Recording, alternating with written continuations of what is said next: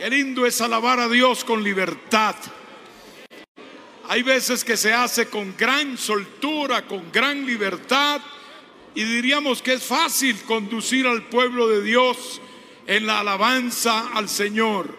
Otras veces es un poquito más duro y hay que decir como el salmista, bendice, alma mía, a Jehová, y no olvides ninguno de sus beneficios. Es decir, como agarrar de la oreja el alma, ¿no? Y decirle, tú tienes que alabarlo. Tú tienes que alabarlo a veces casi arrastrar esta carnita que a veces está muy acomodada por ahí y como que no tiene mucho ánimo, pero la agarramos de así de la orejita y le decimos, bendice, alma mía, a Jehová. Y se alaba a Dios con libertad también. Podemos alabarlo como lo hemos hecho y es maravilloso. Este, eh, esta presentación objetiva de la siembra es lindísima, hermanos, y como han dicho los compañeros, somos sembradores sobre todo, sobre todo, sembramos esta bendita semilla que Dios nos ha dado.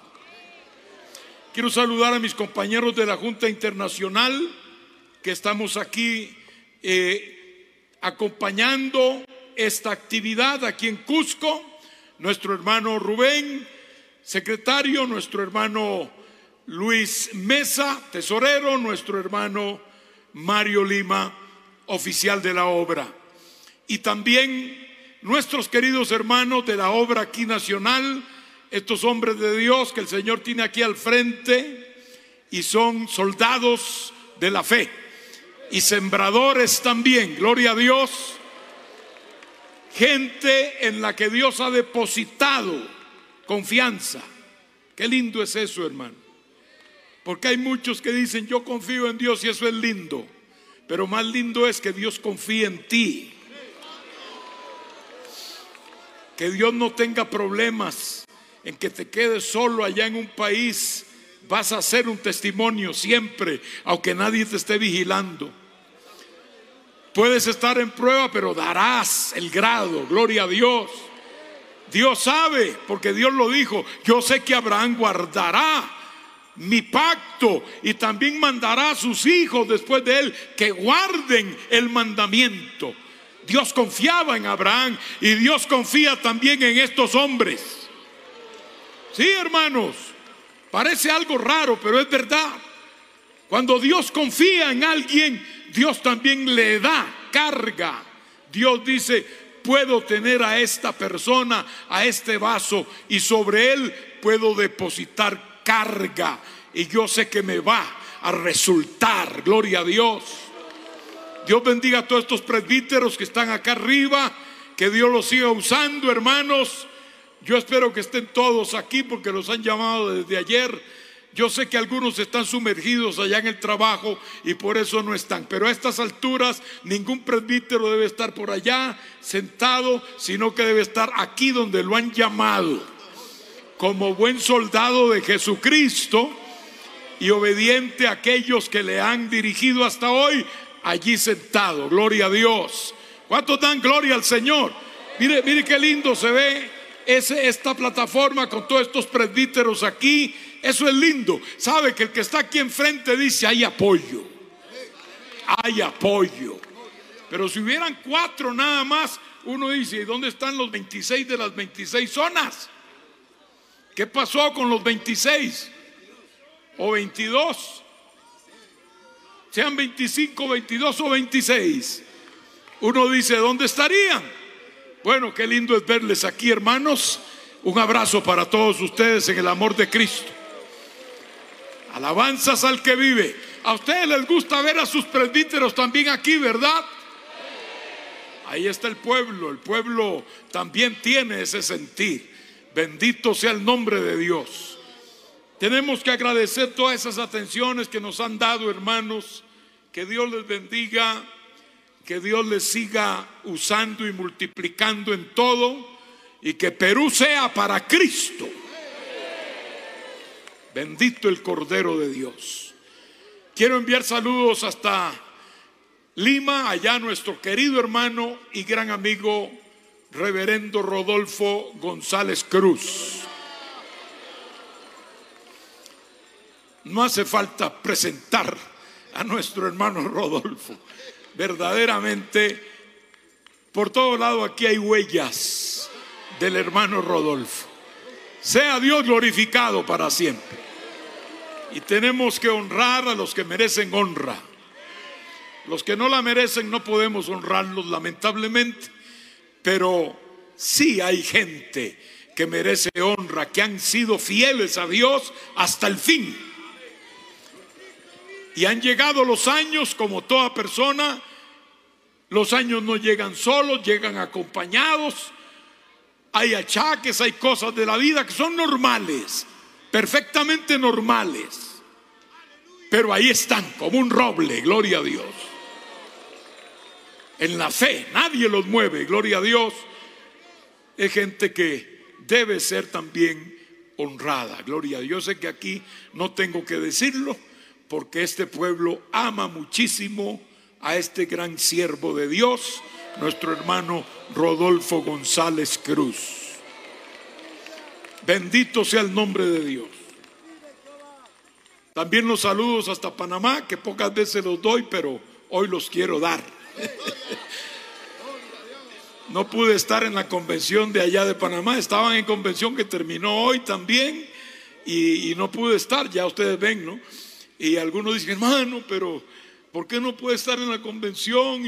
¿Y, por qué no, no nos da a nosotros también esta bendición? Bueno, así es, hay que repartirse, hermanos. En esta obra hay que repartirse, gloria a Dios. Pero desde aquí les mando a todos un abrazo y un saludo fraterno en el amor del Señor. Cristo vive para siempre. Y desde ya les decimos que en Panamá tenemos los brazos bien abiertos de par en par para recibirles en nuestro gran Congreso Mundial en el año 2023, mes de septiembre, gloria a Dios. O sea, dentro de un añito estaremos en Congreso con todas las turbinas a todo dar, gloria a Dios, porque esta es una actividad de los 60 años. Esto es grande. Esto es grande, hermanos. Sea Dios bendecido. Así que ya empiezan ustedes a conocerlo, a saberlo. Tenemos una fecha. Esperamos que esta fecha sea inamovible por la gracia de Dios. Y es desde el día 20 al 24.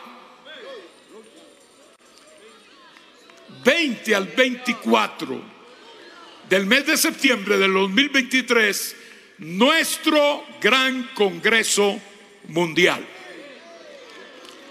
Alabanzas al que vive para siempre.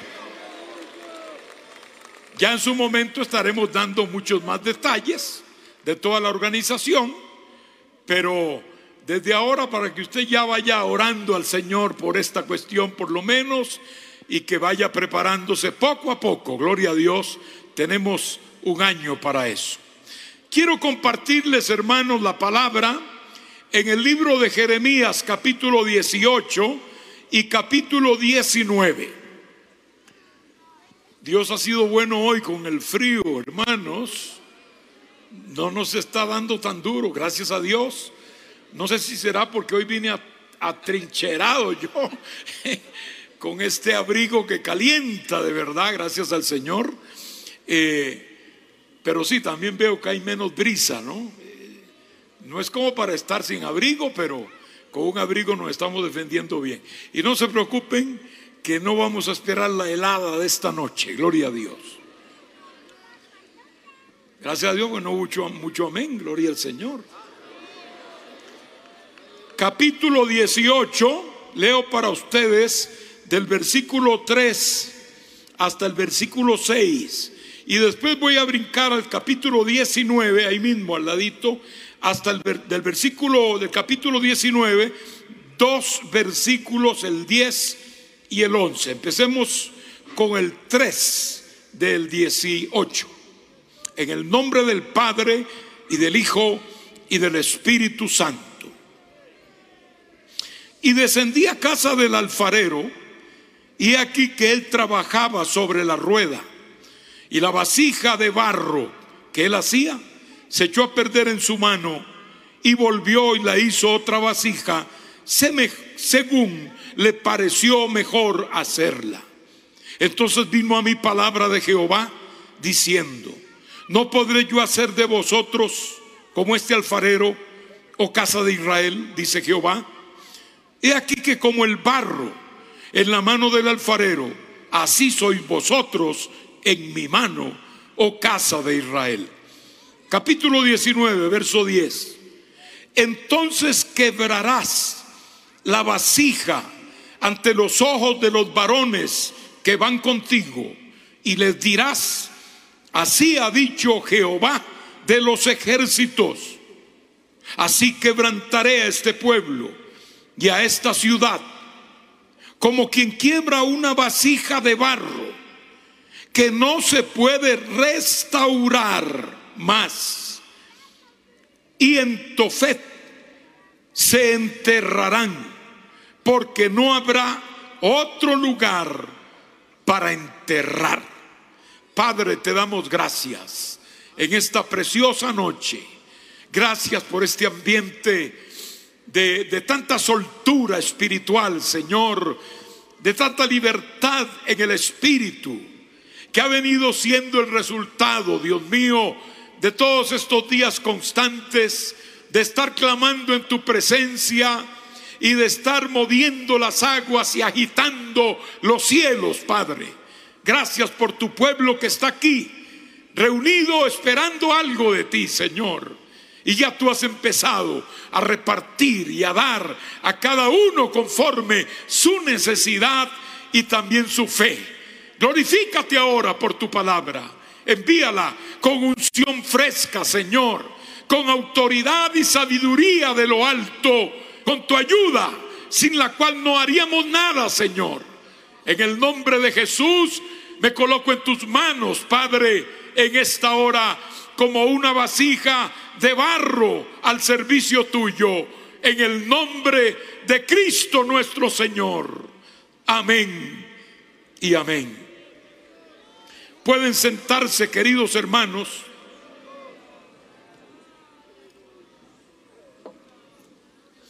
Cristo vive. Quiero hoy hablarles, hermanos, sobre el tema el peligro de ir más allá de la línea de Dios. Hay un peligro, siempre existe un peligro de ir más allá. Y lo que queremos es juntos examinar un poquito sobre este riesgo, sobre este peligro y pedirle al Señor que nos guarde de no actuar de esa manera y que todos podamos mantenernos dentro de la línea de Dios. Dentro de este lado de la línea de Dios. Porque Dios tiene sus parámetros. Dios tiene sus líneas que Él ha trazado. Y Dios no las puede adelantar ni atrasar por nadie.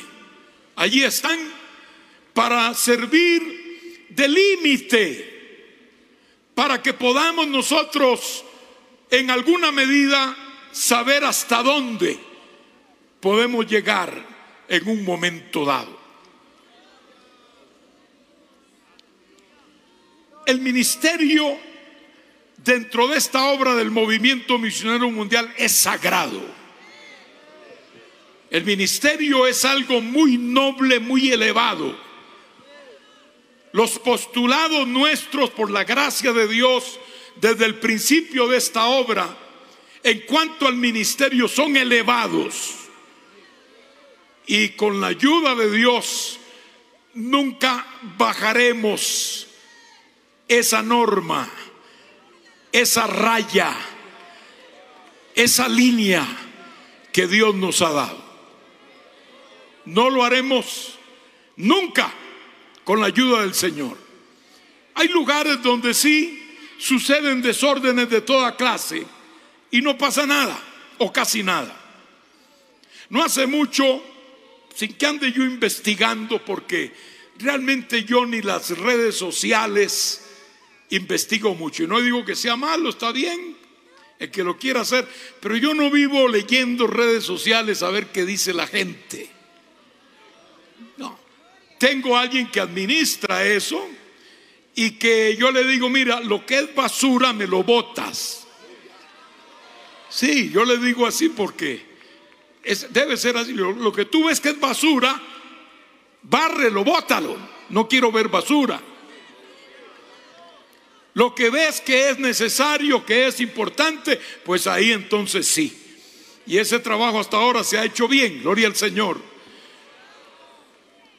Pero si llegan a nuestros oídos cosas, como por ejemplo hace algunos años de una pastora que era considerada una gran predicadora y profeta de Dios, casada con su esposo, pero que de pronto esa gran profeta de Dios se separó de su esposo y después también se casó con uno de los músicos más jóvenes de la iglesia. Pero ella dijo que es asunto de Dios, ella le dijo a su gente que es asunto que Dios la dirigió y que como Dios la dirigió, pues ella lo tiene que hacer así y que ella cree que está bien con Dios y bueno, ha seguido predicando igual. Ha seguido. Bueno, aquí en el movimiento eso no funciona. Aquí en el movimiento no, y no es que no hayan pasado cosas, porque no estamos incólumes ante los ataques del diablo. Puede que hayan pasado y han pasado. Pero aquí no aceptamos ese tipo de desorden y quien caiga en un pecado así está fuera del ministerio. Simplemente está fuera del ministerio. Hace no mucho tiempo también, un predicador muy famoso que tenía también programas por las redes y por la televisión, se divorció. No sé si ella o él se recasaron, eso no lo sé bien, pero el hecho es que escandalizó la iglesia y sigue predicando, sigue por las redes, sigue hablando y sigue creyendo que Dios lo va a salvar o lo va a perdonar porque él le sirve a Dios o porque él usa, hace milagros, o porque Dios lo usa eh, predicándole a multitudes, pero está totalmente equivocado acá en esta obra eso no pasaría.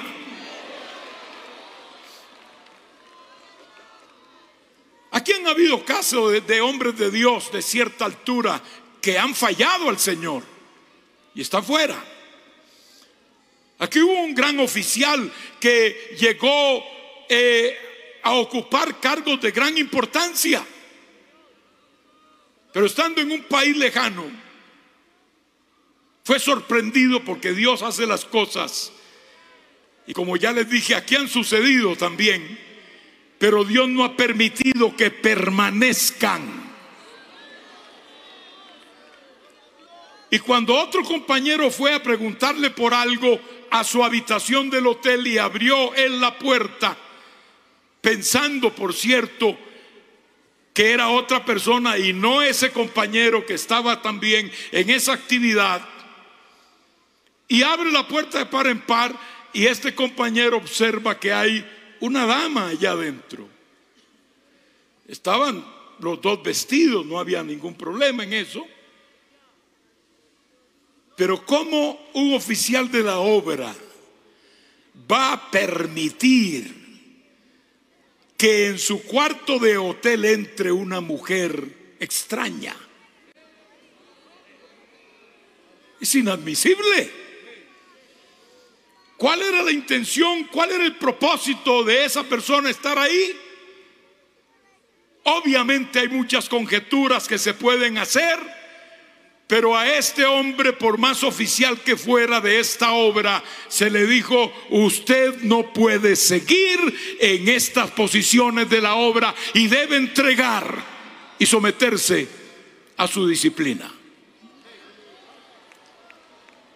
Yo le he dicho a muchos que hemos tenido que tratar en estas cosas, muéstreme un solo pastor de los más de 10 mil que deben haber dentro de este movimiento. Uno solo, muéstreme, que haya caído en adulterio o en fornicación o en algún acto inmoral, que haya estado romanceando con una mujer que no es su esposa Muéstremelo uno solo y que esté funcionando en el ministerio para inmediatamente tomar cartas en el asunto. ¿Y sabe qué? No, no hay, gracias a Dios. No hay ni uno solo que esté funcionando y que esté en esa condición. Porque no puede estar, hermano. Ahora, si hay alguno escondido bajo cuerdas y tiene un testimonio torcido y, es un perverso, pues mi hermano, tarde o temprano Dios lo saca a la luz. Porque dentro del ministerio cristiano de esta obra del movimiento misionero mundial no pueden haber adúlteros, ni fornicarios, ni inmorales. Así como suena, no puede haber ninguno. Y todos nosotros somos grandes amigos. Nos conocemos hace décadas. Pero nada de eso, nada de eso va a influir para tener que decirle a ese compañero, con mucho dolor o como sea, hermano, usted no puede seguir en el ministerio. No puede. Esa es la posición del movimiento misionero mundial, porque es la posición de la palabra de Dios. El siervo de Dios tiene que ser, dice la Biblia claramente, irreprensible. Y no me diga que puede ser irreprensible un sujeto que haya estado con otra mujer que no es su esposa en romances con ella. No puede ser irreprensible, aunque cualquier fanático seguidor diga que sí, que sí puede seguir. La palabra de Dios dice, no puede ser, porque no es irreprensible. Porque hay personas que se dejan llevar por los sentimientos simplemente. Y nosotros no debemos llevarnos simplemente por sentimientos. Debemos llevarnos por lo que dice la palabra del Señor. Y cuando yo oigo pastores que caen y se comparan luego que caen con otros hombres bíblicos que cayeron y dicen, no, pero David cayó y siguió. No, no, David no siguió igual, nunca, nunca, nunca. David cayó ciertamente en forma estruendosa, pero nunca fue el mismo de ahí para adelante. Dios mismo lo sentenció Después de que se arrepintió, ¿ah? y de verdad se arrepintió. Pero Dios le dijo, ahora la espada no te no se apartará de tu casa. Y empezaron a matarse sus hijos unos a otros. Le dijo, tú hiciste esto en secreto, pero yo lo voy a hacer en público. Y ahí estaban los hijos violando a sus propias hermanas en su propio palacio. Allí mismo fueron violadas sus concubinas delante de todo el pueblo, apenas en la luz del día. Tuvo que cosechar. Y los otros años que David vivió después de eso no fueron los mismos de aquel hombre de Dios que estuvo cerca del Señor y que recibió todos esos preciosos salmos que todos conocemos y que estaba allí, hermano, en una intimidad linda con el Señor. Por lo menos él se alegró de que Dios le restauró a la salvación. Vuélveme el gozo de la salvación y espíritu noble me sustente habló a Dios y le dijo, Señor, pruébame y conoce mi vida, como diciéndole, mira que estoy de verdad arrepentido. Además, David era un rey, no era un sacerdote, no era un ministro, no era un sacerdote, ni era un profeta en sí, sino un rey. Y un rey era un puesto civil, si se quiere político, y no un ministerio espiritual en medio del pueblo. Y hay quienes escudan en Abraham. Abraham era un hombre de Dios. Ojalá se escudaran para aprender de Abraham la fe y la fidelidad. Sí cometió un error y un desliz. No existía en ese tiempo la ley de Moisés ni otros parámetros bíblicos que pudieran decirle a Abraham que algo no se podía hacer, no existía. Y cuando tomó Agar y de ella nació Ismael, Agar era la egipcia que ayudaba a Sara, la esposa de Abraham, que era estéril. Y era una costumbre normal en aquel tiempo, antes de la ley, que eso se acostumbrara a hacer. Cuando un hogar era estéril, entonces podía una sierva, una esclava, ser como un vientre prestado para esa mujer estéril que era la esposa de la casa y el hijo, obviamente, también era de esa mujer que era la esposa y no de aquella que había prestado, entre comillas, su vientre. Son cosas muy distintas, hermano. Dígame cuál profeta tuvo problemas morales. Ninguno. Porque los profetas eran hombres de Dios llamados a ese ministerio. Y si se sometían a los principios divinos. A Ezequiel Dios le dijo, te voy a quitar tu esposa de la noche a la mañana. Porque le quería dar un mensaje al pueblo de Israel. Y le dijo, te la voy a quitar y no quiero ni siquiera que llores. Ni siquiera que hagas luto por ella. Porque el pueblo tiene que entender que ya no hay tiempo ni de hacer luto, ni de mostrar dolor por los difuntos, porque viene una terrible muerte para Israel. Ya Israel estaba condenado por Dios a ser entregado a la cautividad y el castigo. Y Ezequiel resultó ser una lección objetiva, nada menos que perdiendo su esposa de la noche a la mañana. Ni siquiera sabemos que se haya vuelto a casar. A Jeremías Dios le dijo cuando era un joven, no te vas a casar. No te vas, a también tú vas a hacer un mensaje para el pueblo, para que el pueblo entienda que no hay tiempo ni siquiera de casarse, ni de formar un hogar. Y le digo, no te vas a casar. Así que por eso uno se imagina a Elías, un profeta solitario, triste, se le llama el profeta llorón, porque era un hombre bueno. Dios le había dicho, no te vas a casar, era un joven. Todo hombre joven tiene una de sus metas y es el matrimonio normalmente hablando. Y eso tuvo que haber eh, puesto en aprietos ese corazón, esa alma del profeta. Pero se mantuvo fiel. Se mantuvo fiel. Sea Dios bendecido. Y podríamos seguir citando ejemplos porque no hay justificación ninguna para el pecado.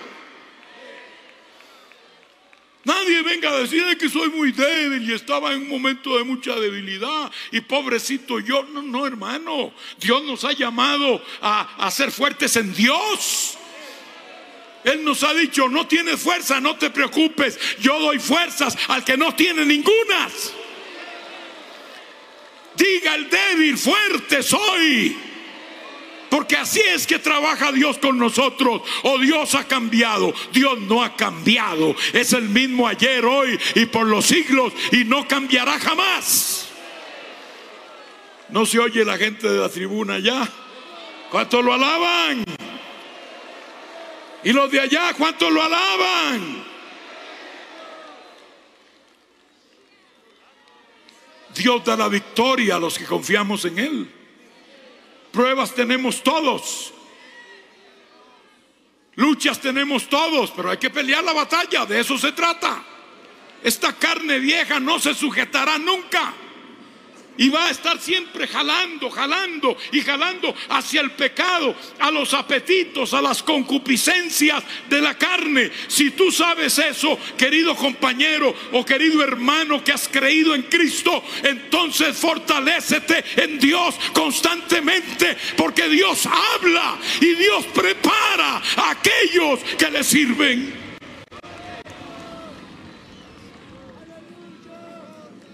En este movimiento, porque así lo dice la palabra, tenemos muy en alto los postulados del ministerio. Y aquí ninguno de los que estamos aquí estamos exentos de ser disciplinados si hemos caído. Yo mismo le pido al Señor siempre, Señor, yo, yo prefiero, Padre, que tú me lleves antes del tiempo que tú hayas determinado para mí.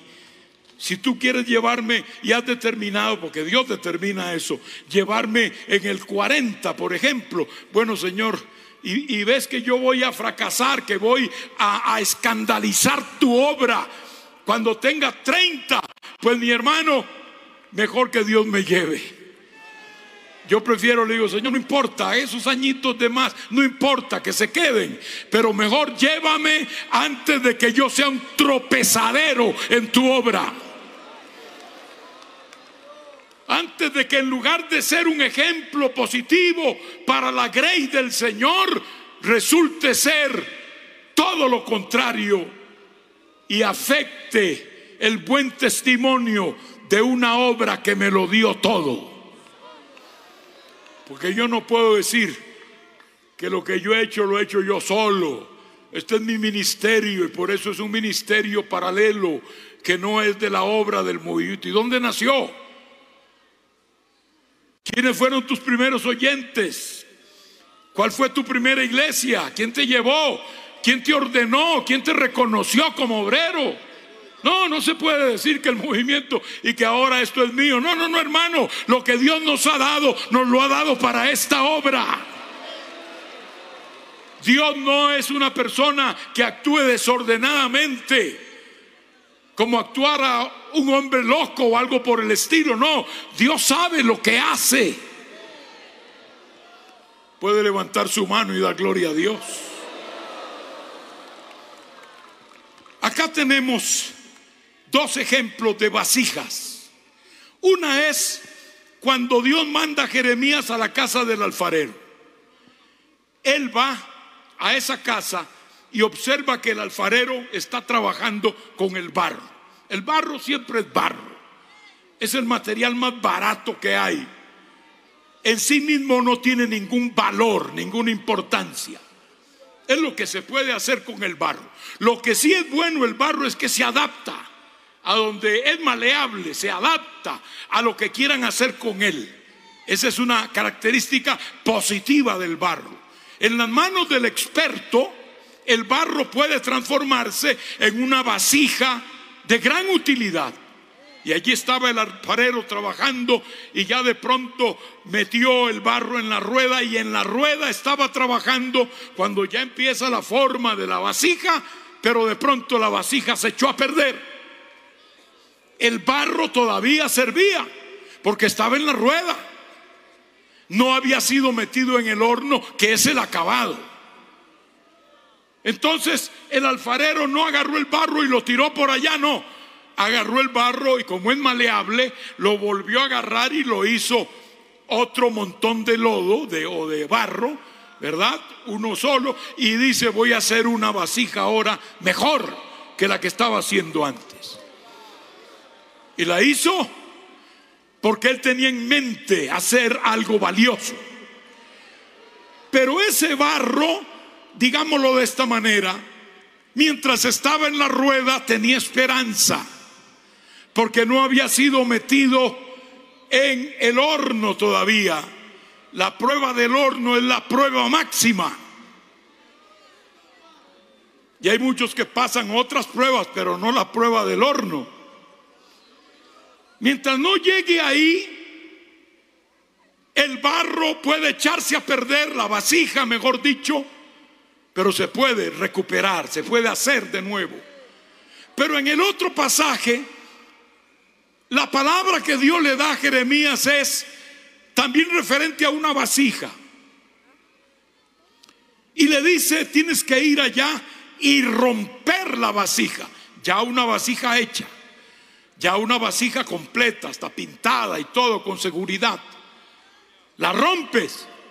Y entonces ahora Dios le dice, este es el mensaje, así voy a hacer con Israel como se hace con una vasija rota que se rompe en diez pedazos. Eso de los diez lo pongo yo ahora. Pero después de que se rompe ya no se puede recuperar. ¿Se dan cuenta la diferencia de las dos vasijas? Una que está preparando el alfarero no ha entrado al horno para su fase final y por lo tanto es recuperable. Pero la otra ya ha pasado todo el proceso y está hecha, está pintada, está en utilidad, se rompe en pedazos y simplemente lo que Dios dice ya no se recupera. Para donde hay que mandarla es para el botadero, al tofet, allá donde arde un fuego quemando basura, allá hay que mandar esa vasija quebrada, rota, que ya no tiene retroceso, que ya terminó como una vasija hecha pedazos. Aquí entramos al asunto de la raya que les hablé antes. La raya. Ya una vasija hecha había cruzado la raya. La raya de su preparación de su proceso. Se esperaba que la, la vasija no se quebrara, pero fue quebrada y una vasija quebrada aún hoy no sirve, no funciona. Porque la vasija sirve mientras pueda retener algo en su interior. Mientras sirva de depósito de algo que le pongan allí adentro. Si no sirve para eso, ¿de qué la vamos a tener? ¿Para qué sirve? Hay que votarla. Porque ya pasó la raya del volver a recuperarla. Hay veces, hermano mío, que Dios trabaja con paciencia y con mucha advertencia con uno y Dios trata aquí y allá y Dios te habla por un sueño y Dios te habla en un mensaje y Dios te habla por algún compañero o compañera tu esposa, tu esposo, tus hijos, hasta por los niños Dios puede hablarnos y advertirnos y decirnos, cuidado, cuidado, que la raya está cerca. A veces la raya puede estar bien lejos y nosotros aquí tranquilos, pero también sucede que a veces podemos, podemos estar a milímetros de la raya.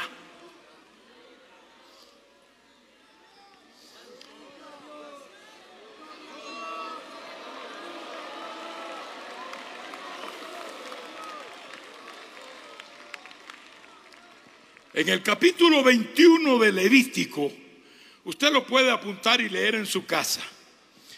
Va a encontrar usted allí lo que eran los requisitos para un sacerdote. Un sacerdote eran los ministros del Antiguo Testamento, los ministros de la antigüedad. Esos requisitos tenían que ver con toda la vida de ese sacerdote. Y hay una palabra que constantemente se lee y es, no profanarás. No profanarás. Por ejemplo, le dice, no debes profanar las ofrendas del Señor. Cuidado, querido ministro de Dios. No debes profanar tu cuerpo. Y eso es referente a que el sacerdote tenía que cuidar su descendencia. Y le dicen ahí en ese, cuando le dice que no profanarás tu cuerpo, le dice, se casará con una mujer virgen, no se podrá casar, lo dice ahí, con una mujer ramera o prostituta, no se podrá casar con una mujer divorciada. Le da esos detalles. El sacerdote no podía.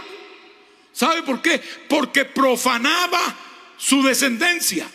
Y cada sacerdote debía producir más sacerdotes en sus hijos. Por eso era tan importante conservar una descendencia sana y aprobada por Dios, porque si no el sacerdote se rompía, se interrumpía. Y eso dañaría entonces ese, ese seguimiento del ministerio de Dios en la tierra a través de sus siervos, los sacerdotes. A alguien le podría parecer una cuestión rara o de gustos de Dios, no sé, pero no, no se trata de eso. Se trata de conservar la pureza de la descendencia del sacerdote para que siempre hubieran sacerdotes aprobados por Dios y Dios se preocupaba por eso.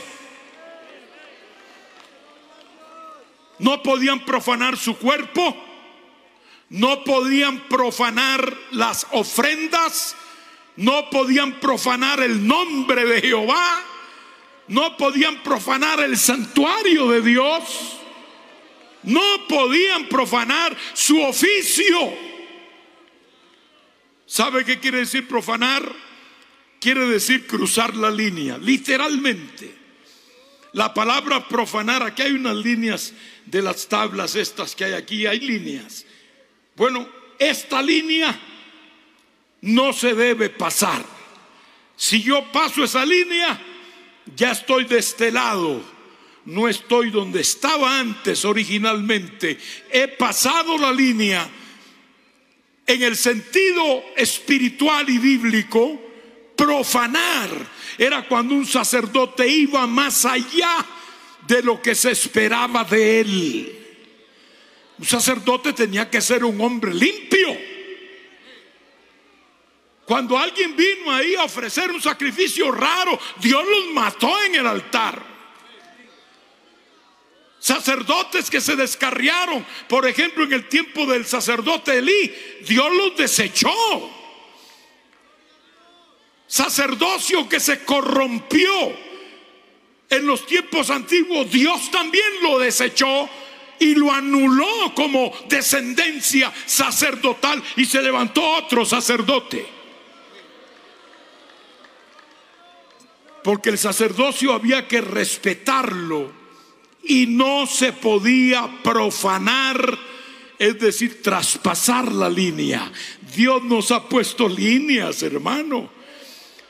Un sacerdote ahora es un siervo de Dios y quiero decirle que tiene todavía mayor altura y dignidad que aquellos sacerdotes del Antiguo Testamento. Aquellos sacerdotes solo eran tipos de lo que es el ministerio de hoy. ¿Por qué tenían que ser cuidadosos en las ofrendas? Porque las ofrendas eran un tipo de Cristo. Y Dios no puede, hermanos, no puede razonar ni justificar a nadie ni con nadie que se meta con su Hijo Jesucristo. La Biblia dice, honrad al Hijo, honrad al Hijo, porque se inflama de pronto su ira. O sea, el Hijo de Dios es algo que está tan cerca del corazón del Padre que no admite, hermano, a Moisés no le permitió entrar porque rompió un tipo de Cristo cuando hirió la peña. La hirió la primera vez, está bien. Pero luego, cuando Dios le dijo, háblale, la volvió a herir y Dios dice, así, ¿tú quién te crees? No vas a entrar. Puede ser muy amigo mío y puede ser el gran Moisés, el más manso de los hombres, pero tú no vas a entrar a la tierra prometida. Y no entró. Ya los últimos días de Moisés, Moisés creyó que a Dios se le había olvidado, como algunos creen que a Dios se le olvidan sus principios. Y llegó y le dijo, Señor Jehová, has empezado a mostrar a tu siervo tu mano poderosa y tu gran poder. Porque ¿qué Dios puede hacer estas maravillas que tú haces? Solo tú. pase yo, te ruego. Pase yo ese Jordán y pueda ver y pueda estar en la tierra, en esa tierra prometida que yo desde hace 40 años estoy caminando hacia ella. Eso de los 40 años lo añado yo porque eso es verdad. 40 años tenía Moisés de haber empezado la jornada. Y ahora quiere convencer a Dios, ¿verdad? Como infundiendo esa lástima y que Dios dijera de verdad que este hombre tiene 40 años de andar caminando en este ardiente desierto. Es un hombre que ha pasado por todas las pruebas que uno se imagina y ahí ha estado luchando, ha peleado grandes batallas, no ha perdido la fe. Pues no voy a olvidar de lo que le dije y que, que bueno, que entre. Dios le dijo, Moisés, no me hables más de ese asunto tú no entrarás. Y no entró. Te voy a permitir ver. Sube al monte donde vas a morir y de allí tú mirarás la tierra, pero no entrarás en ella. Ay, qué duro fue Dios. Que hay un principio, hermano. El hombre había roto un tipo de Jesucristo. Estaban Pedro y Juan, apóstoles del Señor, en el monte de la transfiguración y a Pedro se le ocurrió en ese momento de grande manifestación de la gloria de Dios decir, Señor, es bueno que nos quedemos aquí. Hagamos tres enramadas, una para ti, otra para Moisés y otra para Elías. Nos quedamos aquí para siempre. Quedémonos aquí, Señor. Pedro, intervino el Padre intervino el Padre y se cayó todo el mundo. He aquí mi Hijo amado. A Él oí. En otras palabras, los demás se callan la boca. Aquí el único con que yo estoy tratando es con mi Hijo amado ni siquiera con Elías, ni siquiera con Moisés. Estoy hablando con mi Hijo amado y a Él es el que yo estoy glorificando. Por Él es que estoy hablando. Es decir, el Hijo y el Padre, hermano, son uno solo. Alguien deshonra al Hijo, tiene problemas. Tiene problemas. Yo no sé cómo hacen los que no creen que Cristo es Dios. Porque están así con una X de Dios, el Padre, de Jehová, el Dios de Israel. Una X. ¿Cómo no van a creer que Cristo es Dios? Si está demostrado en la palabra, pero más que suficiente que Cristo es Dios. Y todo aquel sacrificio de la antigüedad hablaba de Cristo. Y por eso el sacerdote tenía que ser celoso de estas cosas y decir, no, Dios me ha llamado a un sagrado oficio. Yo no puedo defraudar a Dios. Yo no puedo cruzar la línea. Pase lo que pase. Se puede morir quien se muera. Puede fallar quien falle. Pero yo no cruzaré la línea que Dios me ha puesto.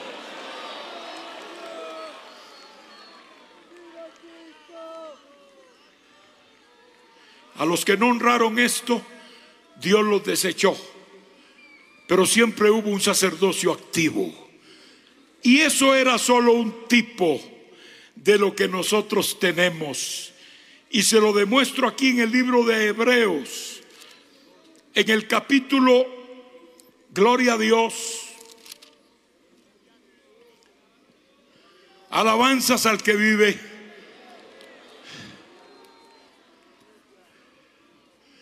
En el capítulo 9 del libro de los Hebreos, ahí tenemos una palabra fuerte y luego en el capítulo 12, en el capítulo 9 dice,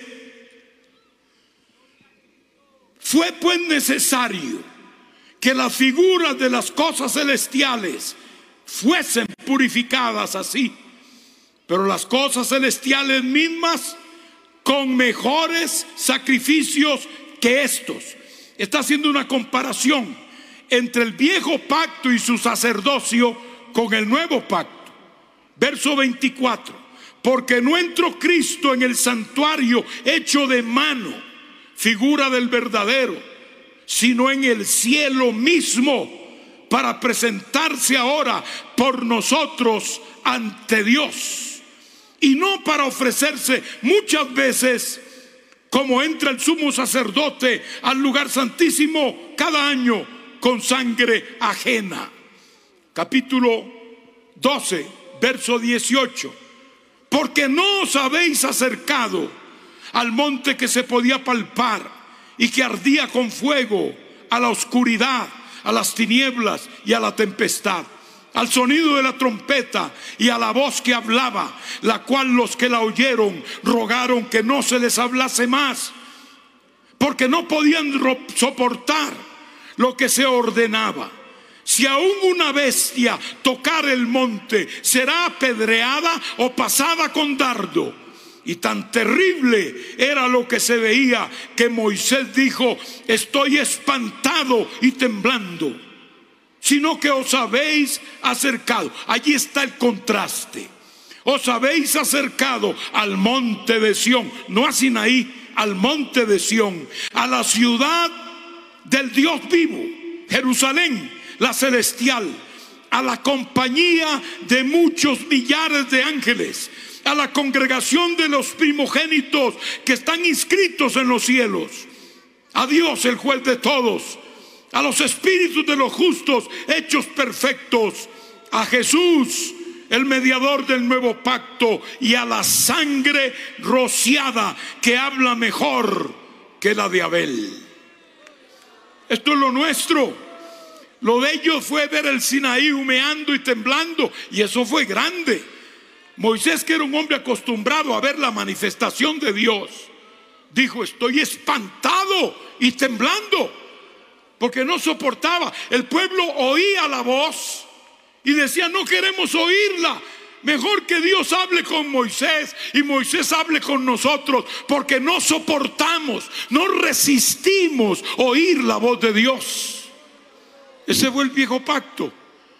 Un pueblo que se acercó al Sinaí, un pueblo que oyó la voz de Dios, un pueblo que vio fuego en ese Sinaí, que lo vio estremecerse por la presencia del Señor allí.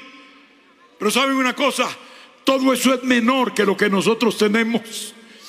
Nosotros nos hemos acercado al monte de Sión, el cielo, ese monte celestial, a la ciudad de Jerusalén, pero no ninguna de acá abajo, a la de allá arriba, gloria a Dios. A la compañía de millares de ángeles que alaban y que glorifican el nombre de Jesucristo. Somos parte de esa gran compañía de redimidos. O sea, hay más peso de gloria en lo que nosotros tenemos que en lo que tuvo el sacerdocio antiguo. Y si para ese sacerdocio Dios tuvo requisitos que eran ineludibles, imagínense ustedes para nosotros. Si usted lee allí en el libro de Levítico 21 y usted lee que dice, bueno, el que puede ser sacerdote tiene que ser perfecto físicamente. No puede tener sarna, no puede tener los ojos nublados, eh, tiene que tener un tamaño normal. Todo eso se establece ahí, pero era solo un símbolo. Esa parte física era un símbolo de lo que Dios busca en un ministro de Él hoy. Vamos nosotros a bajar esos principios. Dios nos ayude, hermanos. Ah, porque amamos mucho a alguien que nos cae bien. Olvídese de eso, hermano. Eso es lo que hacen los políticos. Esconderle a sus amigotes los grandes errores y robos que hacen en todo lugar donde se establecen. Casi siempre es así. Y todo el mundo sabe que no me equivoco en lo que digo. Nosotros no somos así. Puede ser un gran amigo al lado nuestro de años, pero si le fallas al Señor, lo siento. Yo quiero estar de parte del Cristo de la gloria. Yo quiero que Dios me apruebe. No me interesa que me apruebe la gente o el amigo o el tal fulano de tal. Me interesa que el Señor esté agradado de mí. Porque de qué me vale, hermanos míos, si yo pisoteo la sangre de Cristo y el testimonio de este ministerio. ¿De qué me vale ser amigo de alguien? De nada, de nada me vale. Hay que obedecer a Dios y hay que honrar este ministerio. Y ustedes saben que si un pastor, y hasta el mundo lo sabe, anda por allí en adulterio, quitándole la mujer a otros, o siéndole infiel a la propia esposa, se vuelve una persona que ya no tiene la reputación que necesita, ya no puede Ninguno normalmente acepta a un adúltero para que le dirija su vida y tal vez hasta poner su confianza en él en relación a su propia familia. No lo hará porque tiene desconfianza. Si alguno anhela obispado, Pablo Timoteo, Si alguno anhela obispado, buena obra desea. Excelente, dijo Pablo. Pero, hay un pero, es necesario que el obispo sea irreprensible, marido de una sola mujer. ¿Se mete Dios con estas cosas o no se mete? Si se mete, hermano. Si se mete. Dios se mete y tiene derecho a meterse porque Él sí sabe. Él sí sabe que se necesita un perfil para poder ser un siervo de Dios. Y quien deshonra eso, problema de él o de ella. Pero no tendrá la aprobación de Dios, porque Dios no se va a devolver de lo que Él ha dicho, porque usted es muy bonito. No, no, no, no, no, no. Dios va a mantener su palabra hasta el fin. Pablo dijo, y si yo o un ángel del cielo os dijera o anunciare otro evangelio, sea maldito. Él se incluye. Si vienes con otro evangelio, el evangelio de que esto no es malo, de que esto no es nada, de que yo no hice nada, de que esto no es pecado, etcétera. Bueno, mi hermano, lo siento, ese es otro evangelio, no es el que hemos conocido, el que está claro en la palabra de Dios, donde dice, sin santidad nadie verá al Señor. Y no solo, nosotros no solo lo decimos, lo hemos practicado. En el caso mío, ya por más de 52 años. O sea que hay una trayectoria no estamos diciendo algo antojadizo, es algo que hemos vivido. Aseguro el hermano nosotros no tiene luchas. Claro que tengo luchas, como humano, como hombre, como cualquier persona. Pero hasta aquí Dios me ha dado la victoria. Y yo sé que Dios da la victoria. Así que nadie me venga con que soy muy débil o que yo no pude, o que me hice una gelatina ahí. Que no, no, no, no, no. Piensa en tu ministerio, piensa en tu testimonio, piensa en lo que puede hacer el diablo cuando le gana la partida a un guerrero de Dios. Piensa en los demonios riéndose y burlándose de ti para cambiar eso por un momento de placer. Mi hermano mío, por favor, por favor, hermano, no podemos cambiar nuestros diamantes y nuestras piedras preciosas por chocolatitos baratos. Piensen lo serio de este asunto antes de dar un mal paso. Porque el diablo también puede tenderte una trampa. Lo que quería exaltar en esta noche es que el ministerio de esta obra, el ministerio cristiano en general, es motivo de gran honra y dignidad y por eso hay que conservarlo así como Dios nos lo ha dado. Y así será hasta el final, hermanos.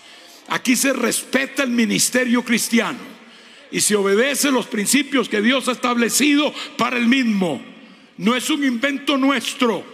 No es que los hermanos allá se reunieron e hicieron unos cuantos acuerdos y estatutos para los eh, predicadores del movimiento. No, no, hermanos, es Biblia. Es Biblia. Bendito sea el Señor. Yo recuerdo, y con esto voy a concluir, cuando yo era un muchacho como de 16 años, conocí a un viejo predicador, era un viejo profeta, como dice la Biblia de aquel, ¿no? Un viejo profeta que estaba activo, él predicaba mucho al aire libre, en un parque, él tenía un parque como una iglesia casi.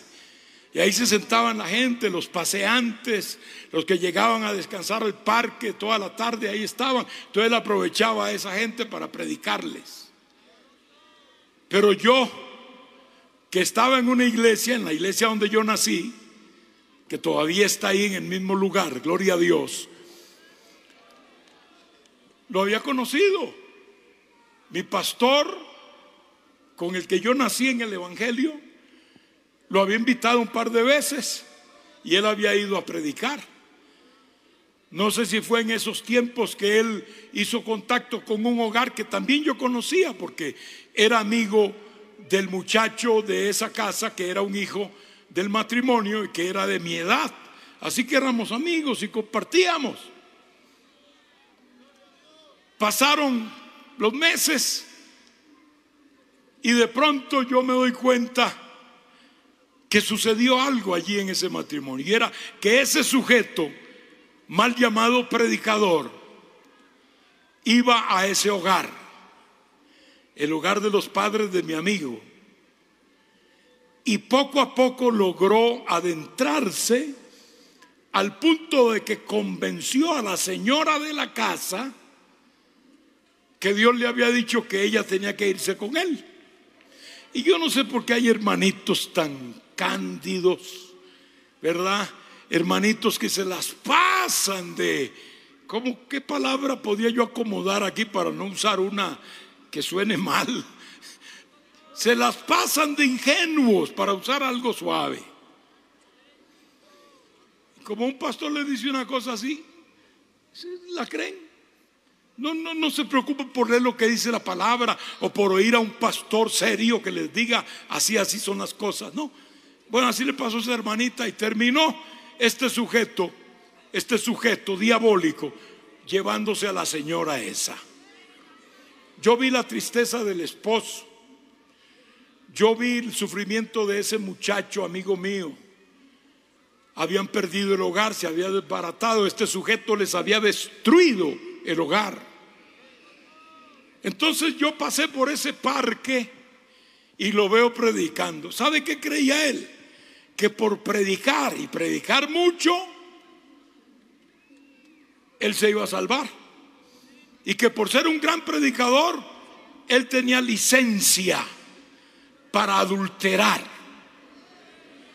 Y que bueno, él se, hacía un rinconcito por allá, se arrodillaba y le decía, Señor, perdóname este otro adulterio. Y que bueno, se levantaba de ahí perdonado. Un engaño del diablo. Y yo lo veo predicando, yo era un muchacho como 16 años, les dije ya, y cuando lo vi me indignó y lo interrumpí en su homilia. Y le dije, usted lo que es es un adúltero mentiroso, un falso que destruye hogares Destruiste el hogar de mi amigo fulano de tal y de fulano y de mengana. Destruiste el hogar de ellos con tus mentiras. No deberías estar predicando el Evangelio. Se le subió la sangre a la cabeza y todo al sujeto, pero bueno, no podía hacer más. Quedó ahí, hermano, Y, por fin me dijo, Señor te reprenda. Digo, a ti el Señor te reprenda, mentiroso falso. Porque me indignó. Según él por predicar, Dios le iba a pasar por alto su pecado. Eso creen muchos. Eso creen muchos y no es así. ¿Qué aconsejo yo a un compañero que cae, que fracasa? Hermano, acepte lo que la obra dispone en este caso para usted. Sea humilde. Acepte su disciplina, espere pasar ese proceso. Si es vergonzoso, ah bueno, claro que sí, pero nadie te mandó a hacer lo que hiciste. Tienes que cosechar lo sembrado. O quiere que todo el mundo te alabe y te diga, ay, sí, está bien ese hermano, muy bien, pastor, sí. ¿Lo aplaudirá alguna oveja enferma por ahí? Porque también hay ovejas enfermas, hermano. Hay ovejas enfermas y tan enfermas que ven pasar a su pastor, por ejemplo, borracho enfrente de su casa y lo que hacen es mandarle una sopita para que se recupere pronto. Y ya, en lugar de decirle a un presbítero o a otro pastor que está sobre él, hermano, el pastor se está emborrachando porque es un borracho caído. Eso es lo que debería ser una oveja que ama a Dios. Y no ponerse a decir, ay, mi pastorcito borrachito, pobrecito. No, déjenlo aquí con nosotros, al borrachito ese. No, no, hermano. Usted no ha nacido de nuevo tampoco pensando así. Esa es la pura verdad. Un pastor fue con otro pastor. Uno era un pastor de ovejas y otro era un pastor de gente. Y llegaron al rebaño y el pastor de ovejas, de verdad, de ovejas, de animales, dijo, mire cómo vienen las ovejas y la fue llamando. Yo vi eso aquí en un lugar, no sé cómo se llama. Ah, Cajamarca, allá en Cajamarca, que el hombre del ganadero, el hombre del corral, venía llamando las vacas. Eso yo nunca lo había visto. Las vacas tenían todas un nombre aquí en la oreja, abrochado. Y ella decía, Juanita, y ahí venía una vaca y salía y, y llegaba donde decía Juanita. Y después Anita, y ahí venía otra también. Bueno, llamó como a 15 o 20, con nombres de mujeres todas, claro está, se trataba de vacas. Y todas vinieron y así hacían esas ovejas de este pastor que les digo. Y él las llamaba y salían del rebaño y venían donde él. Y el hermano se asombró y dice, qué cosa, esto es tremendo. Entonces dice, a mí me, oirán y me harán caso, dígame unos nombres a ver. Y ya el pastor le dijo, sí, trate usted para que vea. Le dio unos nombres y el pastor de gente, que no era pastor de ovejas, de animales, sino de gente, dijo, fulana, pero no, no se movió ninguna oveja. Vengana, tampoco se movió. Ahí estuvo hablando nombres, pero nadie, ninguna oveja se movió de su rebaño. Pero de pronto, a insistencia de él, salieron unas cuatro o cinco del rebaño y se empezaron a acercar a él y llegaron hasta adelante. Y él le dijo al pastor, le dijo, algunas siempre me obedecieron, vinieron. Y él dice, sí, hermano, lo único que usted no sabe, yo sí lo sé, estas ovejitas que han venido están enfermas. Todo este rebaño está sano, pero estas yo las tengo en observación porque están enfermas. O sea, lo seguían las ovejas enfermas.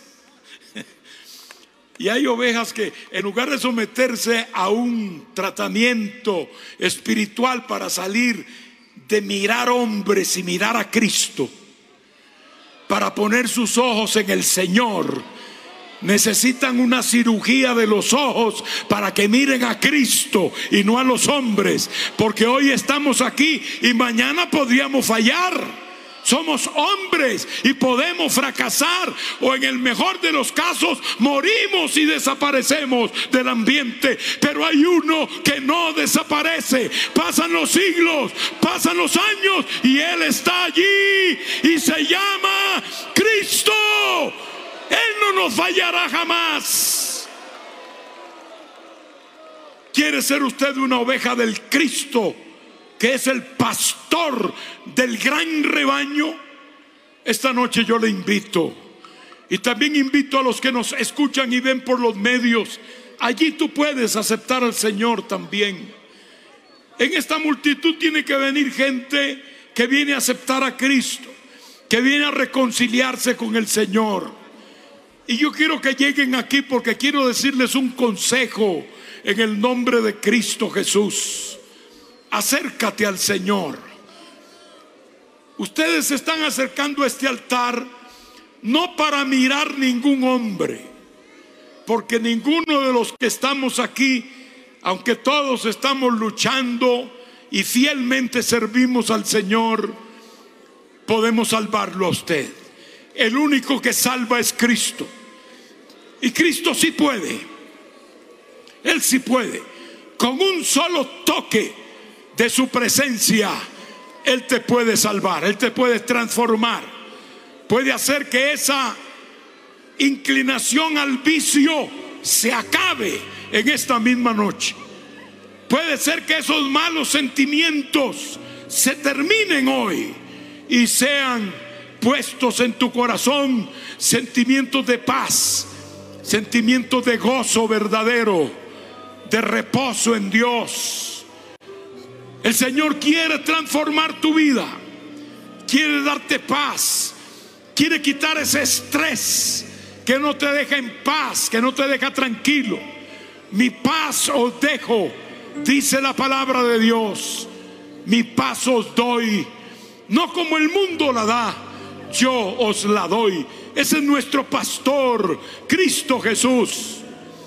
Y yo le quiero dar este consejo, hermano tanto aquí como los que nos ven, los que nos escuchan a través de los medios. Pon tus ojos en Cristo. Pon tus ojos en Cristo, no en el hombre, es en Cristo. Y no serás defraudado. Alabado sea el nombre del Señor. Alabado sea el nombre del Señor. Si tú vienes a aceptar a Cristo en esta noche, ya pídele perdón allí mismo. Pídele perdón. Señor, perdona mis pecados, limpia mi vida. Que tu sangre fluya en mi ser. Yo quiero el perdón tuyo, Señor. Si tienes ataduras, si tienes yugos, hoy el Señor los rompe. Solo pídele, Señor, rompe mis yugos, rompe mis cadenas, haz pedazos lo que me ata, Señor. Hoy quiero ser libre. Quiero ser libre. Díselo al Señor de todo corazón. Quiero ser libre. El Señor te dice, si el Hijo os libertare, seréis verdaderamente libres. Tienes un problema de hogar, deposita tu hogar en las manos de Dios. Cree en el Señor él puede hacer que las cosas cambien. Él puede darte una vida más positiva, una vida más productiva para Él. Esta es la noche de tu victoria, amigo. Esta es la noche de tu victoria, de tu liberación. Aquí está el Señor. Aquí está el Señor. Cristo vive. Cristo vive. Hay poder en la sangre de Cristo Jesús. Hay poder en la sangre de Cristo Jesús. Dígalo conmigo, hay poder en la sangre de Cristo Jesús. Otra vez, hay poder en la sangre de Cristo Jesús. Cúbreme, Señor. Dígaselo, cúbreme con tu sangre en esta noche. Te recibo en mi corazón. Te recibo en mi corazón. Creo en ti. Creo en ti. Tú eres mi Salvador. Yo necesito de ti. Rompe mis cadenas. Rompe mis yugos. Hazme libre. Hazme libre en esta noche. En el nombre de Jesús. Vamos a orar por ti. Sigue orando. Sigue orando con tus propias palabras. Sigue orando a Dios. Sigue clamando. Padre, aquí están estas vidas, Señor, que se acercan a tu trono, que se acercan a tu presencia, Padre. Bendíceles, visítales, tócales.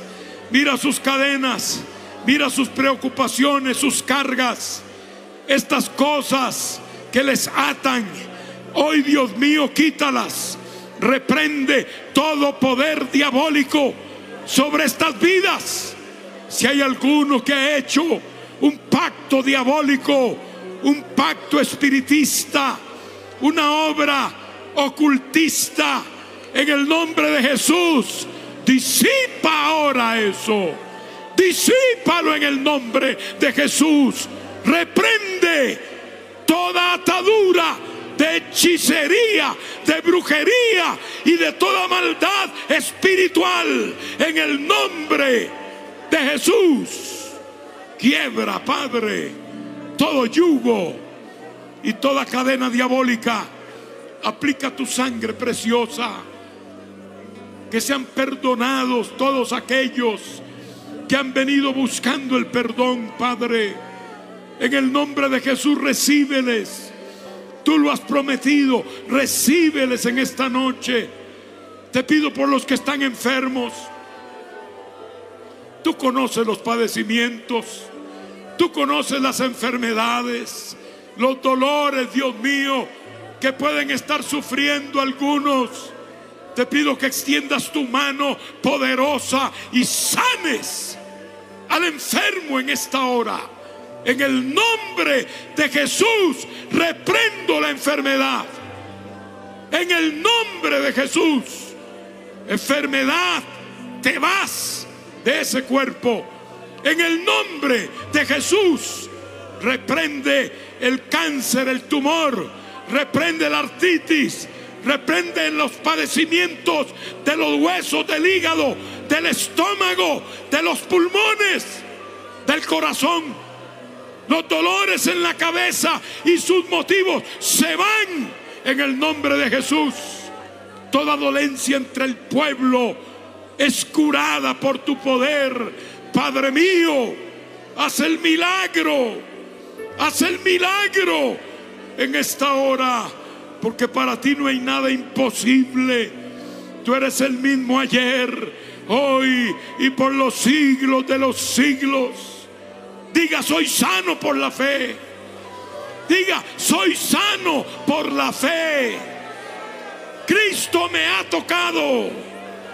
Dígalo por fe. Cristo me ha tocado. Bendito sea el Señor.